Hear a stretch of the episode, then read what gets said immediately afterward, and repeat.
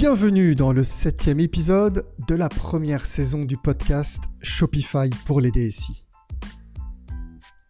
Mon nom est Christophe Davy, je suis consultant expert sur la solution Shopify et ses différents produits comme Shopify Plus et Shopify POS.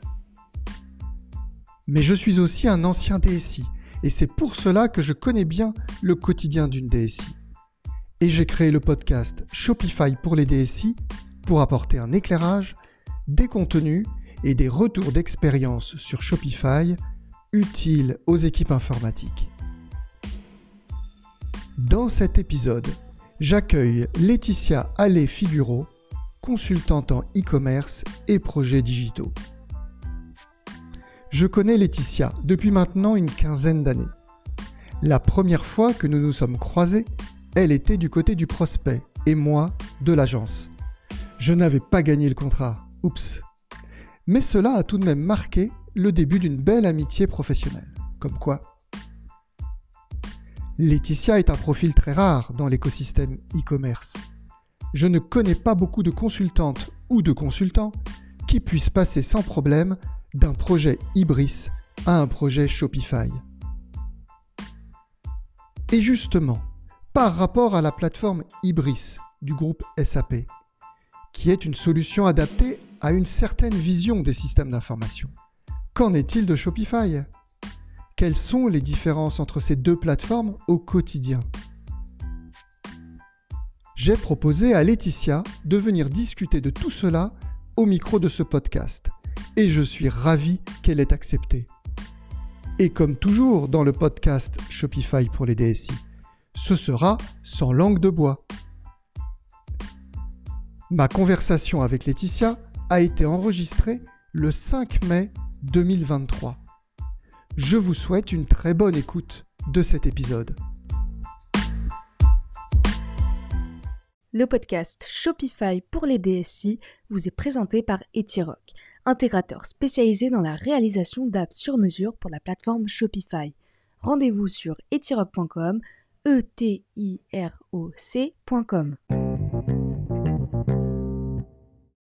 Bonjour Laetitia. Bonjour Christophe. Alors je suis vraiment, vraiment super ravi de t'avoir dans ce podcast. Eh bien écoute, je suis ravi euh, de participer à ce podcast et merci beaucoup de ton invitation. Alors, je suis ravi parce qu'on se connaît, on va pas se le cacher depuis un certain temps, on, on s'apprécie beaucoup, on, on parle régulièrement ensemble de plein de choses. Je suis aussi ravi parce que c'est un podcast qui s'appelle Shopify pour les DSI. Il y a Shopify dedans, il y a aussi DSI. Et autant Shopify est un écosystème assez mixte, autant dès qu'on touche au DSI, ça devient beaucoup, beaucoup plus compliqué. Et donc, tu es, c'est le septième épisode, ma première invitée. Ah, quel honneur. Merci. Écoute, voilà, donc on va passer euh, un petit peu de temps ensemble à discuter de plein de choses super intéressantes. On va tout de suite démarrer avec ma première question. Qui es-tu et que fais-tu? Euh, donc, je m'appelle Laetitia Lefiguro, je suis chef de projet indépendante en e-commerce depuis 2014, euh, donc ça fait quelques années maintenant. Euh, j'ai un profil historiquement de, voilà, de, communication et de communication digitale à une époque un petit peu ancienne maintenant où on apprenait beaucoup la communication digitale sur le tas et on n'avait pas encore le, les formations qui existent aujourd'hui. Donc généralement, quand on faisait de la communication traditionnelle en entreprise, il y avait un moment quand on démarrait dans les années 2000, ce qui était mon cas, où on se retrouvait à faire un peu de digital et puis beaucoup de digital. Et puis, j'ai eu l'opportunité dans mon, entreprise de piloter le lancement d'un premier euh, site e-commerce. Euh, voilà, c'était en 2010, donc autant dire c'était il y a longtemps. Euh, et ce n'était pas dans les conditions d'aujourd'hui. Mais en tout cas, j'ai beaucoup aimé à cette époque la pluralité euh, des sujets qu'on pouvait euh, finalement travailler quand on travaille sur un projet e-commerce. Euh, j'ai ensuite quitté le monde de, l'entreprise et à la faveur de différentes opportunités, plus par opportunité que par choix en tout cas, je me suis lancée effectivement sur l'accompagnement d'entreprise, donc sur des projets e-commerce. Alors que ce soit sur des des volets très ponctuels qui peuvent être intervenir sur un appel d'offres, sur un choix de solution, ou sur un déploiement spécifique d'une nouvelle fonctionnalité, ou, et c'est la plus grosse partie finalement de mon activité, sur du projet vraiment de bout en bout, c'est-à-dire vraiment de la gestion de projet transversal, et avec les différents prestataires et parties prenantes qui vont pouvoir être, intervenir sur un projet e-commerce. Euh, un créa, un intégrateur le cas échéant, euh, et puis tout un tas euh, d'acteurs qui vont graviter autour de l'écosystème que représente un projet e-commerce. voilà. Et donc j'ai travaillé sur des projets e-commerce sur différentes plateformes petit peu de Magento, mais c'était vraiment tout au début, donc j'aurais beaucoup de mal à en parler aujourd'hui parce que c'était il y a longtemps. mais surtout du Hybris et puis bien sûr du Shopify, sinon nous ne serions pas en train de discuter. Ton site en 2010, c'était du Magento? Absolument. D'accord, donc tu as commencé par Magento. Je crois qu'on peut dire qu'on s'est croisés. Alors, j'ai pu retrouver la date exactement, mais pas mmh. loin après. Toi, tu étais la prospect. Moi, j'étais l'agence. Et j'ai pas gagné d'ailleurs, de mémoire. Exactement. Mais c'est pas grave. Et puis aussi, tu es basé à Nantes. Effectivement, alors je suis basée à Nantes, enfin, la majorité de ma clientèle est néanmoins basée à Paris, euh, ce qui n'est pas vraiment un souci euh, euh, puisqu'on est assez bien relié et qu'il l'est d'autant moins aujourd'hui, le Covid étant passé par là et, et le remote et les réunions Teams étant beaucoup plus rentrées dans les mœurs. Donc je me déplace un petit peu moins qu'avant, mais c'est vrai que même si aujourd'hui on, peut travailler beaucoup à distance et notamment dans nos métiers, euh, j'apprécie quand même toujours énormément d'être euh, aussi au contact euh, du client parce que tout ne peut pas se faire à distance. Mais, mais voilà, j'ai effectivement la chance de pouvoir combiner une activité dans un lieu qui est par ailleurs agréable et effectivement très stimulant sur le plan de la tech. Bon, je suis d'accord avec toi, je fonctionne comme toi. À la fois le télétravail, c'est sympa, efficace, et à la fois des réunions en face à face, l'humain qu'on n'a pas forcément sur la visio le body language, euh, la mm. façon d'aborder un travail avec une, en réunion avec une équipe, c'est complémentaire. Euh, du coup, tu as mentionné Magento, tu as mentionné Ibris, on va en reparler, tu as mentionné Shopify, on va en reparler. Dis-moi, Shopify, euh, quand est-ce que tu l'as croisé pour la première fois Alors, la première fois que j'ai croisé Shopify, on va dire de façon sérieuse, c'était en 2016. je travaillais à l'époque pour une marque que peut citer qui s'appelle Clergerie. Et euh, c'était euh, et c'était l'occasion aussi de nous recroiser. Euh, ah oui, mais là, j'ai gagné. Mais là, cette fois, effectivement, tu as gagné. et alors, à l'époque, et, et, pour les gens qui nous écoutent, c'était il n'y a pas si longtemps. 2016, c'était il y a sept ans. Mais en fait, à l'échelle de Shopify, c'était assez la préhistoire. Et à l'époque, c'était doublement innovant. D'abord parce que à l'époque, l'écosystème euh, Shopify n'était pas du tout développé en France et on avait bien du mal à trouver des agences et, l'agence pour laquelle tu, travaillais à l'époque, enfin qui était ton agence, était une des rares en France en fait à faire du Shopify. J'avais fait un appel d'offres où la majorité des agences qui répondaient, elles étaient anglo-saxonnes, canadiennes euh, euh, ou, anglaises. Et, les agences qui pouvaient se positionner sur du Shopify en France, il y en avait très très peu ou s'il y en avait, elles avaient peu d'expérience, donc c'était pas très rassurant quand on était client. Et c'était doublement innovant parce qu'en plus c'était du Shopify Plus. Alors ce qui était encore plus euh, nouveau, puisqu'à l'époque, il y avait déjà un peu de Shopify en France, mais c'était surtout sur des projets de dropshipping, finalement sur des petits marchés.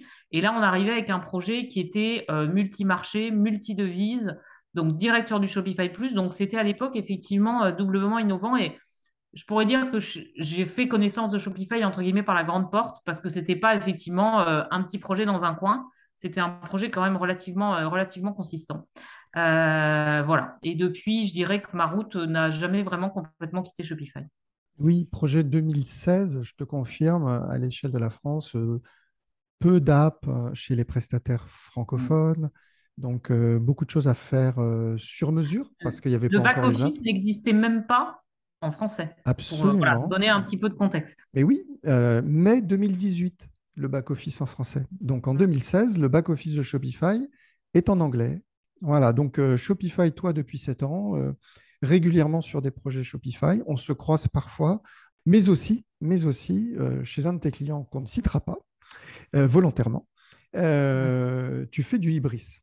Et j'ai trouvé super intéressant pour notre public type euh, de ce podcast, qui sont les DSI, euh, de discuter avec toi de ce retour d'expérience entre Ibris et Shopify. Euh, un petit jeu de comparaison, un petit jeu de comment ça se passe au quotidien avec Ibris, tiens, comment ça se passe au quotidien avec Shopify.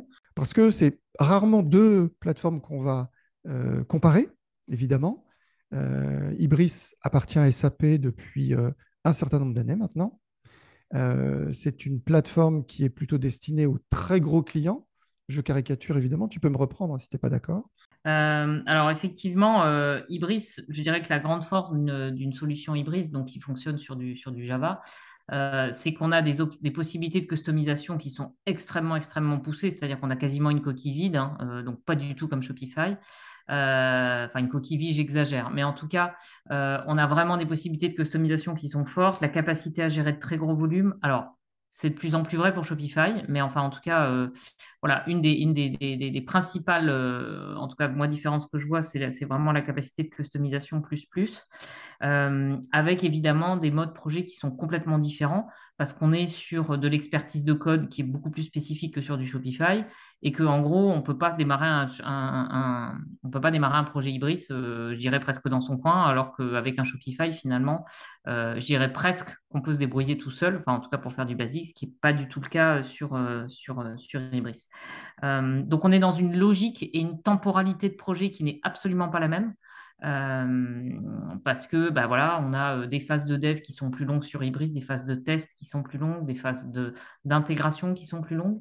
par rapport à du Shopify, on va être dans une agilité qui va être quand même plus, plus importante. Alors, je te coupe, Laetitia pourquoi c'est plus long? Euh, Qu'est-ce qui fait que si j'implémente une fonctionnalité sur un Shopify ou sur un Ibris, euh, ça serait plus long sur Ibris C'est parce que c'est moins out of the box, comme on dit? Oui, notamment. Enfin, en tout cas, moi, dans mon expérience, hein, après, encore une fois, euh, je ne suis pas une experte absolue d'Ibris, mais oui, c'est moins out of the box, clairement.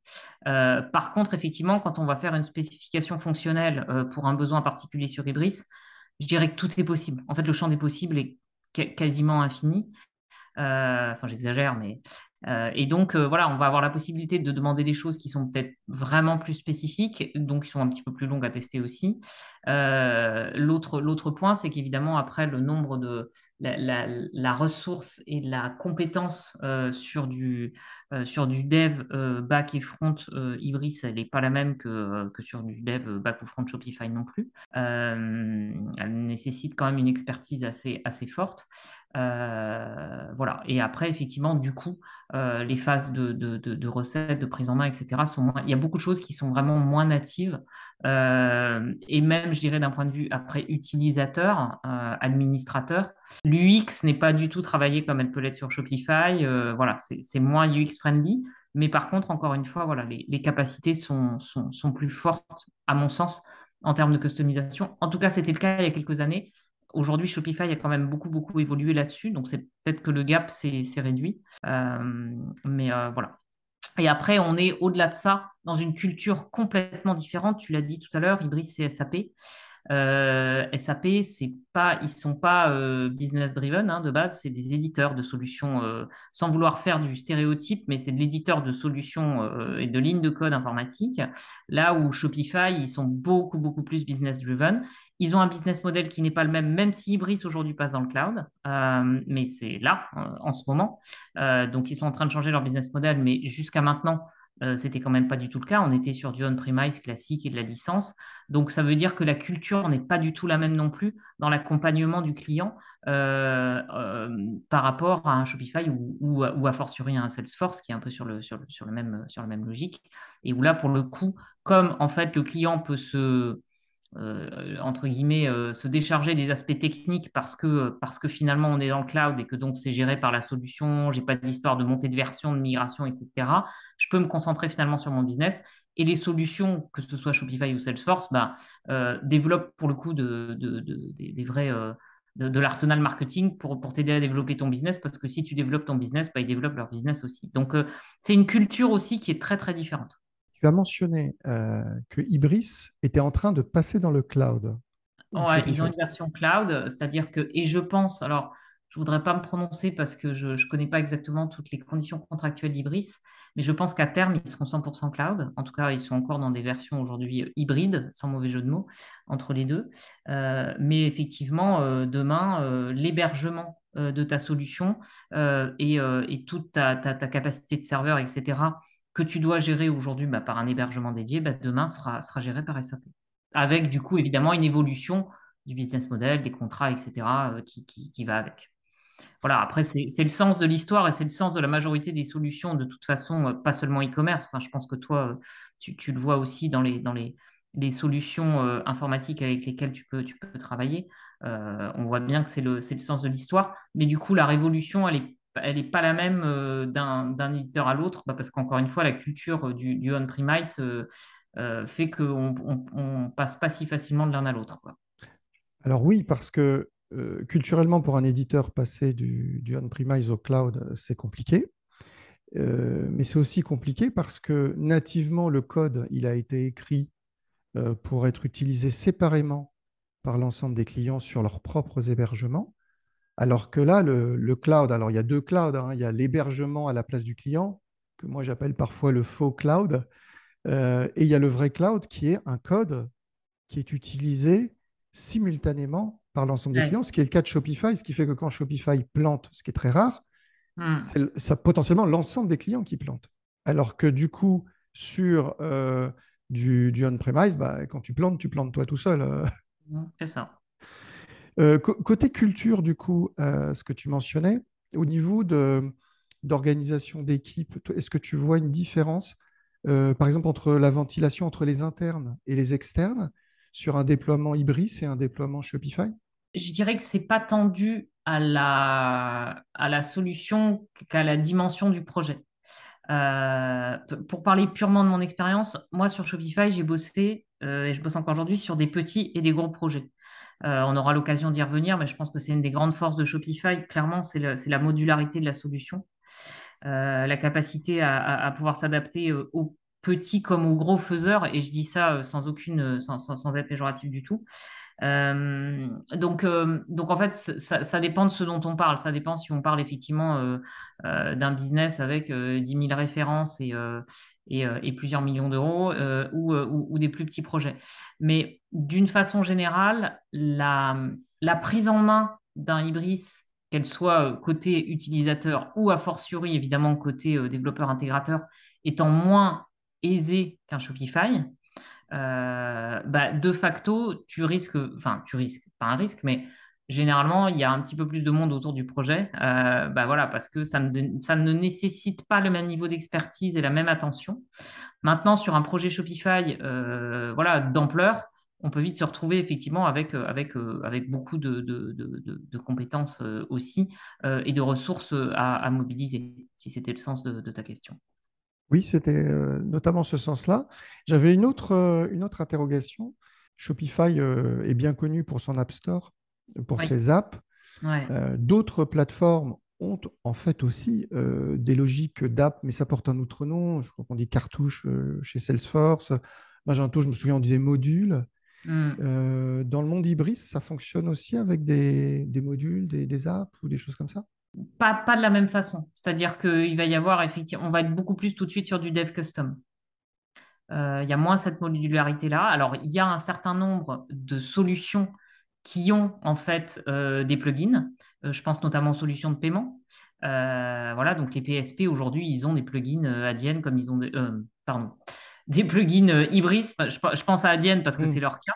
ce qui n'était pas leur cas d'ailleurs historiquement avec Shopify. Bon, ils ont, ils ont changé leur là-dessus, mais euh, voilà.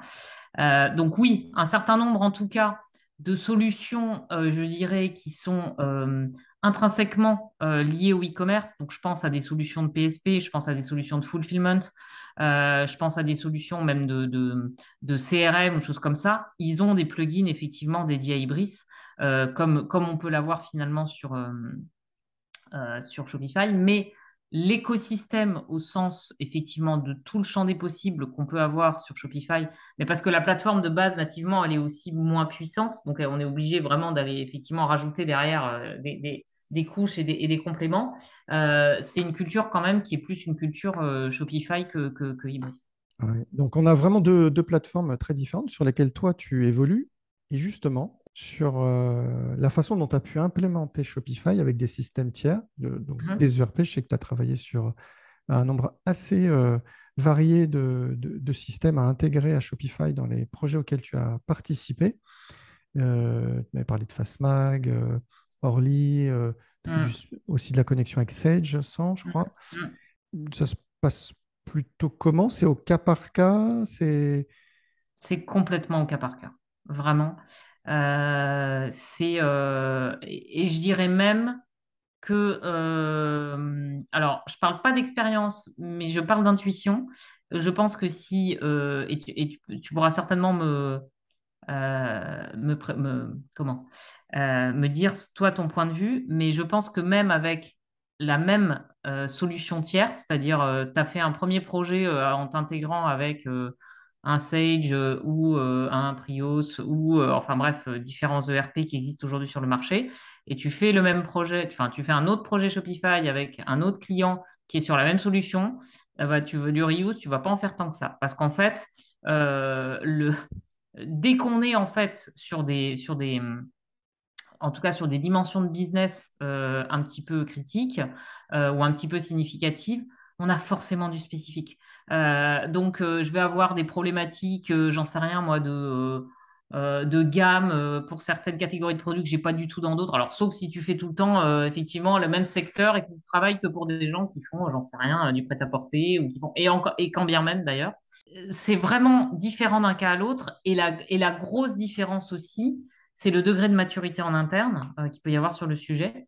Euh, quand euh, typiquement euh, un outil ERP a été mis en place pour faire la gestion de prod, et c'est quand même souvent le cas, pour gérer bah, des appros de matières premières, etc. Donc l'outil, il est traditionnellement utilisé plutôt par des gens qui sont côté prod, parce que c'est leur cœur de métier, ou même des systèmes retail. Hein, je pense même à des CGID ou, voilà, ou, des FastMag qui sont pour le coup plus orientés business.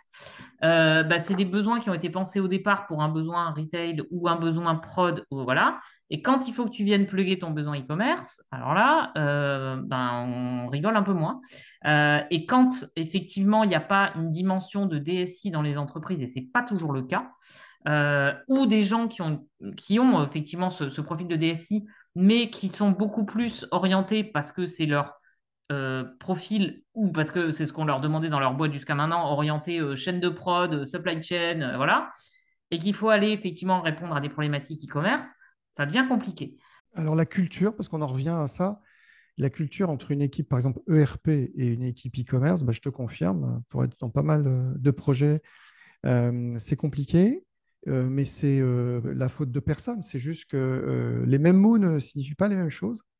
Il y a des enjeux qui d'un côté sont évidents et qui de l'autre côté n'existaient pas. Moi, j'aime bien prendre l'exemple, je l'ai encore vécu récemment, du nom d'un produit tel qu'il est saisi dans un ERP. Ah oui, c'est un grand classique.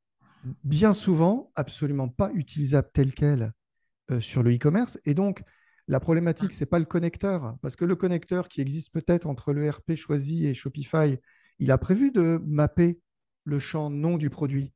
Sauf que le nom du produit tel qu'il est écrit dans le RP, c'est impossible de l'utiliser en e-commerce.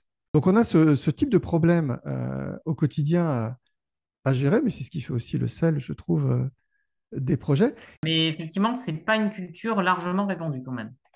Non, et c'est tout l'enjeu. Alors, ça dépasse le cadre de Shopify, d'ailleurs, du e-commerce, des mots euh, et des pratiques du e-commerce, mais c'est valable notamment pour Shopify. Euh, entre euh, les gens qui font du Shopify et les gens qui font de l'ERP, bien toi et moi, on est souvent au milieu, hein, tu l'as mentionné en en parlant tout à l'heure, à essayer de mmh, mmh. réconcilier déjà mmh. les points de vue et les cultures et les différences de métiers avant même d'en faire des interfaces informatiques finalement. Absolument. Il y a une question de pédagogie et de traduction qui est extrêmement forte. Euh, et même, je dirais, au niveau de. Enfin, moi, je l'ai vécu souvent, euh, parce que quand on travaille pour un certain nombre de RP, on se retrouve à, travailler avec des consultants fonctionnels euh, de, la solution. Et, des gens mais qui sont complètement dans leur. Quand bien même, ils ont déjà fait potentiellement des projets e-commerce, hein, mais ils sont dans leur, leur langage, leur langage de, leur système. Et donc déjà, euh, en fait, il faut arriver à culturer ces gens-là aux besoins qu'on peut avoir euh, et où ils sont. Et tout le monde est toujours persuadé que c'est à l'autre de s'adapter, évidemment. Ça, c'est comme dans la vraie vie. Euh, voilà, c'est l'autre en face qui fait pas comme moi je suis. voilà, donc c'est effectivement un. Il y a ça, et puis il y a effectivement le fait d'arriver à emmener avec soi la culture interne de l'entreprise en plus. Donc c'est vrai que ça fait parfois du, Google Translate à trois voix qui n'est pas, qui est pas forcément évident. Oui, c'est encore une fois ce qui fait l'intérêt de ces projets-là. Et ce qui est intéressant, c'est que Shopify, au final, s'adapte très bien euh, à, des contraintes euh, de systèmes existants dans les entreprises, puisque ça n'est ni plus ni moins qu'un logiciel avec lequel on peut mmh. travailler via les API. Donc, euh, bien sûr. Mais en revanche, le, discours global, c'est tout l'intérêt et l'existence de ce podcast est là juste pour délivrer des exemples euh, d'intégration faits par des gens qui, les ont faites. Euh, le discours global de, Shopify qui est de dire euh, ça va être rapide, oui, sous réserve qu'on ait bien réfléchi à ce qu'on voulait faire. Et ça, ce n'est pas un problème technique, c'est un problème d'humain, un problème de process, un problème de compréhension des enjeux entre différentes équipes qui, au départ, ne parlent pas le même langage. On pourrait en parler des heures hein, parce qu'on est au cœur des trucs qu'on adore. Mhm. mais on va pas en parler des heures. Euh, et on va passer à l'étape du quiz. Euh, oh là là. Que, je C'est mon moment de stress. Donc, cinq questions que j'ai préparées, que je ne t'ai pas soumises, mais euh, rassure-toi, Laetitia, c'est pas du tout pour te planter, ni aucun de mes. J'espère que je peux gagner quelque chose, un an d'abonnement à Shopify Plus, peut-être. Alors, il n'y a pas de sponsor, donc tu vas rien gagner. Ah mince. Mais tu vas rien perdre non Mais je vais jouer quand même. Voilà. Et bah, l'idée étant de de donner aussi aux auditeurs du podcast des informations complémentaires sur Shopify que je glane euh, à, à droite ou à gauche ou que j'aime bien replacer à l'occasion de ce quiz sur des choses qu'on ne sait pas forcément. Et on va commencer, si tu es prête. Oui. Avec la première question. Sais-tu sur quel cloud est hébergé Shopify? Et je te donne à chaque fois trois réponses. Microsoft Azure, Amazon Web Services ou Google Cloud Platform. Alors, comme ça, j'aurais dit Microsoft, mais je peux me tromper, mais je ne suis pas sûr de moi. Alors non, Shopify n'est pas sur Microsoft Azure, Shopify est sur Google Cloud Platform. Ah bah j'hésitais entre les deux. Voilà, je me disais c'est pas Amazon, mais j'hésitais entre les deux. Ok, bah tu m'apprends quelque chose. Et figure-toi que Shopify a été sur Amazon Web Services jusque, jusque vers 2015-2016, je dirais, euh, dans ces eaux-là. Je ne sais pas si tu te souviens qu'Amazon avait une offre de boutiques en ligne. Et ils proposaient de faire des boutiques, un peu comme Shopify, finalement. Ils, ont, ils, ont, fermé cette activité-là. Et à l'époque, comme Shopify était hébergé chez Amazon, Shopify a récupéré tous les clients Amazon, enfin en tout cas une ah, partie.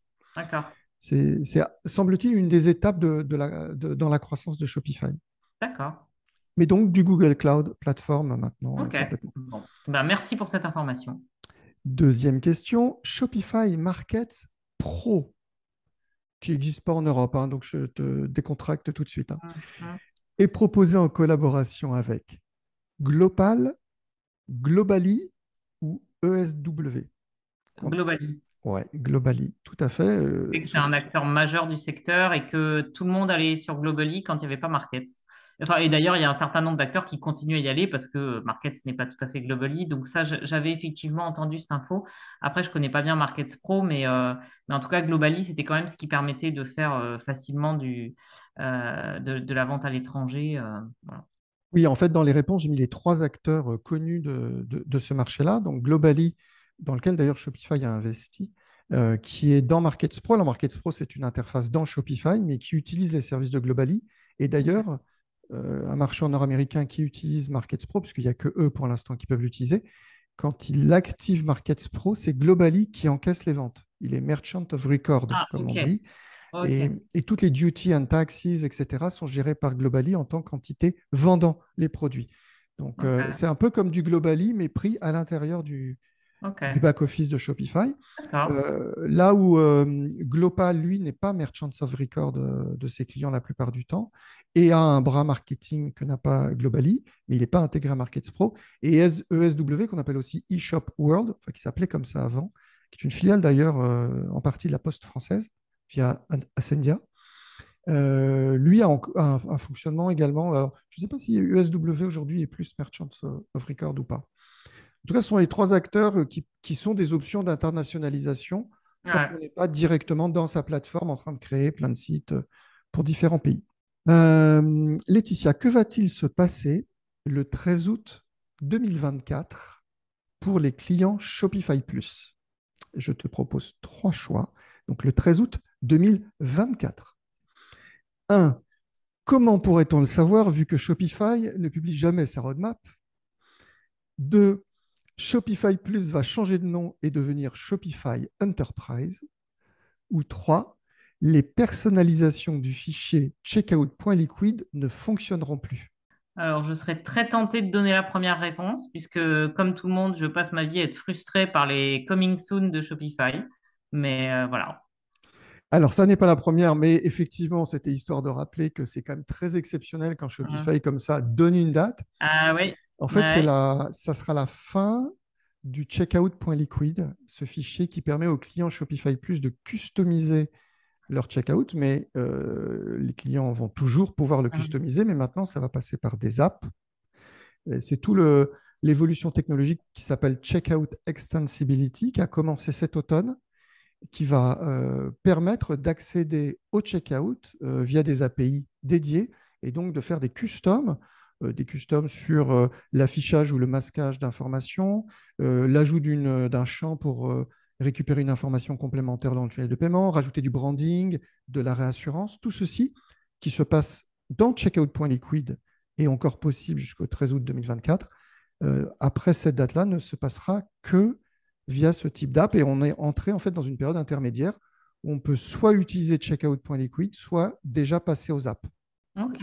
Quatrième question, alors justement sur les apps, les nouvelles apps euh, qui permettent de toucher le checkout, euh, il y en a qui permettent euh, de créer des règles de réduction complémentaire, travailler le panier avec le fait d'ajouter un produit automatiquement s'il s'est passé ceci ou cela dans le panier, si le client a mis tel produit, etc. Donc de faire des, opérations promotionnelles beaucoup plus complexes que dans le natif même. Et pour cela, euh, Shopify utilise ce qu'on appelle les functions. Et, ma question, c'est est-ce que tu sais quel est le langage recommandé par Shopify pour les functions? Je te propose trois langages JavaScript, Visual Basic ou COBOL. JavaScript. Oui. Bon, là, j'avais placé quand même deux, trois, deux, deux bons. Celle-là euh, était plus facile. Enfin, je ne savais pas, mais par élimination, effectivement, bon. Ouais, alors en fait, ils avaient commencé avec d'autres langages et finalement, ils ont décidé que ça serait vraiment JavaScript, le langage de base, euh, pour ces, ces apps qui, viennent injecter de l'intelligence dans le, dans le panier et dans le checkout. Euh, Visual Basic, donc c'est la Microsoft. Hein. Ah. Et COBOL, pour ceux ah. qui ne le savent pas, c'est un langage qui a 60 ans et qui existe toujours et qui fait toujours tourner énormément de, de ce qu'on appelle des mainframes, donc des gros ordinateurs dans les banques notamment. Ouais marche. J'ai vérifié, ça marche toujours en COBOL. Je serais très très mal placé pour en parler là pour le coup. Oui, bah, moi aussi, hein, je fais le fier, mais je sais pas plus. Euh, cinquième et dernière question. Comment s'appelle la toute nouvelle fonctionnalité? Elle vient d'arriver il y a quelques jours dans le back-office de tous les marchands Shopify. La toute nouvelle fonctionnalité de génération automatique de descriptifs produits. À partir, tu, ah. tu, saisis des tags et oui. il t'écrit ta euh, ta description. Et donc, je te propose trois noms. Shopify AI, Shopify Magic ou Shopify Wonder. C'est Shopify Magic. Ouais, Shopify Magic. Mm. Donc, c'est une fonction euh, d'intelligence artificielle qui est avec un petit bouton directement euh, disponible dans la fiche produit dans le back-office. Et quand on appuie sur ce bouton-là, on saisit quelques, quelques termes. Ça marche déjà en plusieurs langues, y compris en français et il vous écrit le descriptif et on peut aussi choisir une tonalité, c'est-à-dire un, type de, rédactionnel qu'on voudrait. Euh, Je n'ai pas réussi à, trouver si c'était fait avec ChatGPT ou pas. Shopify ne précise pas ça. Shopify fait du ChatGPT pour euh, son assistant virtuel sur l'app Shop, mais pour Shopify Magic, je n'ai pas réussi à savoir. Ok, eh bien écoute, on arrive à, bientôt à la fin de cet épisode, Laetitia il me reste donc la dernière étape, la dernière question qui est de te demander si tu aurais une petite requête à faire à, Shopify pour terminer. Tout à fait. Alors en fait, quand tu m'as posé la question en préparation, en fait, j'ai commencé à faire un inventaire à l'après-vert de toutes les choses que je trouverais très bien rajouter sur Shopify. Euh, bon, après, j'ai essayé quand même de concentrer. J'en citerai deux. Euh, c'est euh, élargir certaines options pour le B2B. Je trouve qu'aujourd'hui, voilà, alors Shopify a largement évidemment complété son offre sur le B2B avec Shopify Plus et aujourd'hui, ils ont une proposition de valeur, je pense, euh, enfin sans l'avoir expérimenté, euh, mais en tout cas pour avoir quand même suivi euh, plusieurs, plusieurs démos sur le sujet et leur actualité, ils se sont vraiment renforcés là-dessus. On sent bien qu'il y a un potentiel business qui est très fort pour eux et que la solution est quand même relativement bien faite de ce point de vue-là parce que tout est intégré pour pouvoir vraiment adresser tes deux, types de canaux. Quand tu es une entreprise, on va dire, de taille intermédiaire et que tu n'es pas forcément euh, dans, le, dans le tir, on va dire, d'un Shopify Plus ou pas encore tout à fait pour que ça soit rentable parce que le ticket d'entrée Shopify Plus reste quand même élevé, euh, et que par contre tu as un business hybride, c'est-à-dire à la fois avec du B2B et du B2C, euh, bah, du coup il faut passer, enfin nativement vraiment Shopify pour le coup est très pauvre je trouve sur le sujet. Alors certes il y a des apps, certes on peut faire du dev custom, mais je trouve que euh, voilà, c'est tellement aujourd'hui l'e-commerce, c'est plus du B2C. L'e-commerce, c'est du B2C, mais c'est aussi beaucoup, beaucoup de B2B avec vraiment des, spécificités particulières. Et je trouve qu'à défaut d'ouvrir 100% du champ des possibles qu'on a euh, avec, avec, euh, avec Shopify Plus, quelques petites fonctionnalités, euh, ne serait-ce que de gérer, euh, je ne sais pas, euh, des niveaux de prix ou de gérer, enfin voilà, quelques, quelques petites choses un petit peu quick win seraient intéressantes. Voilà. Et ma deuxième requête, elle était en fait sur un sujet que moi j'ai souvent expérimenté sans arriver à trouver, on va dire, la solution parfaite, c'est les problématiques de merchandising. Euh, et, de, présentation de, de, de produits. Alors, on peut faire, je dirais, euh, heureusement, du merchandising facilement dans Shopify avec euh, l'outil de gestion des collections natifs. À partir du moment où on veut implémenter les règles, bah, ça fonctionne moins. Et en fait, on se retrouve après avec des solutions finalement tierces qui ne sont pas forcément dans l'écosystème, qui sont tout de suite des gros outils.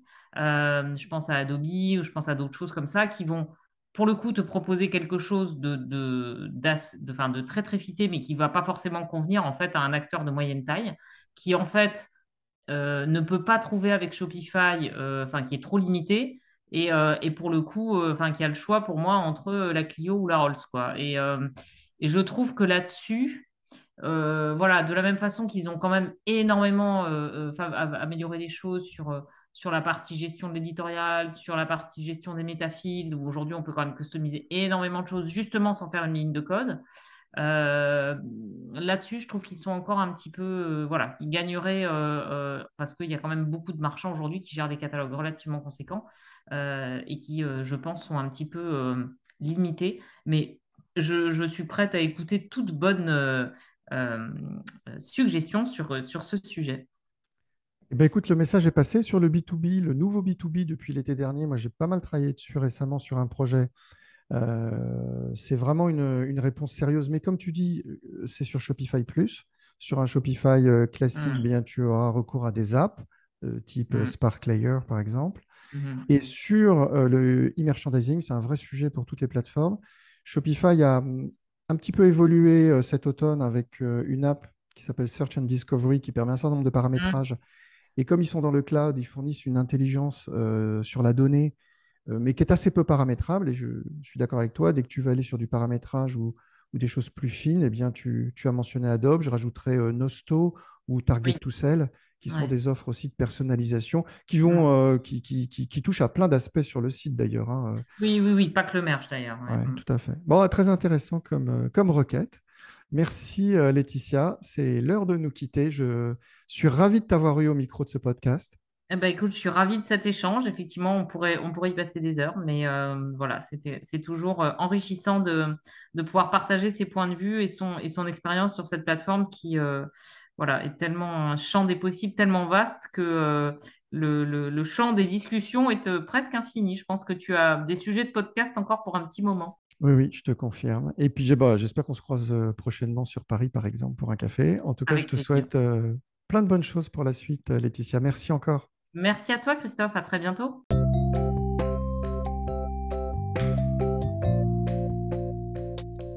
Et c'est la fin de cet épisode du podcast Shopify pour les DSI.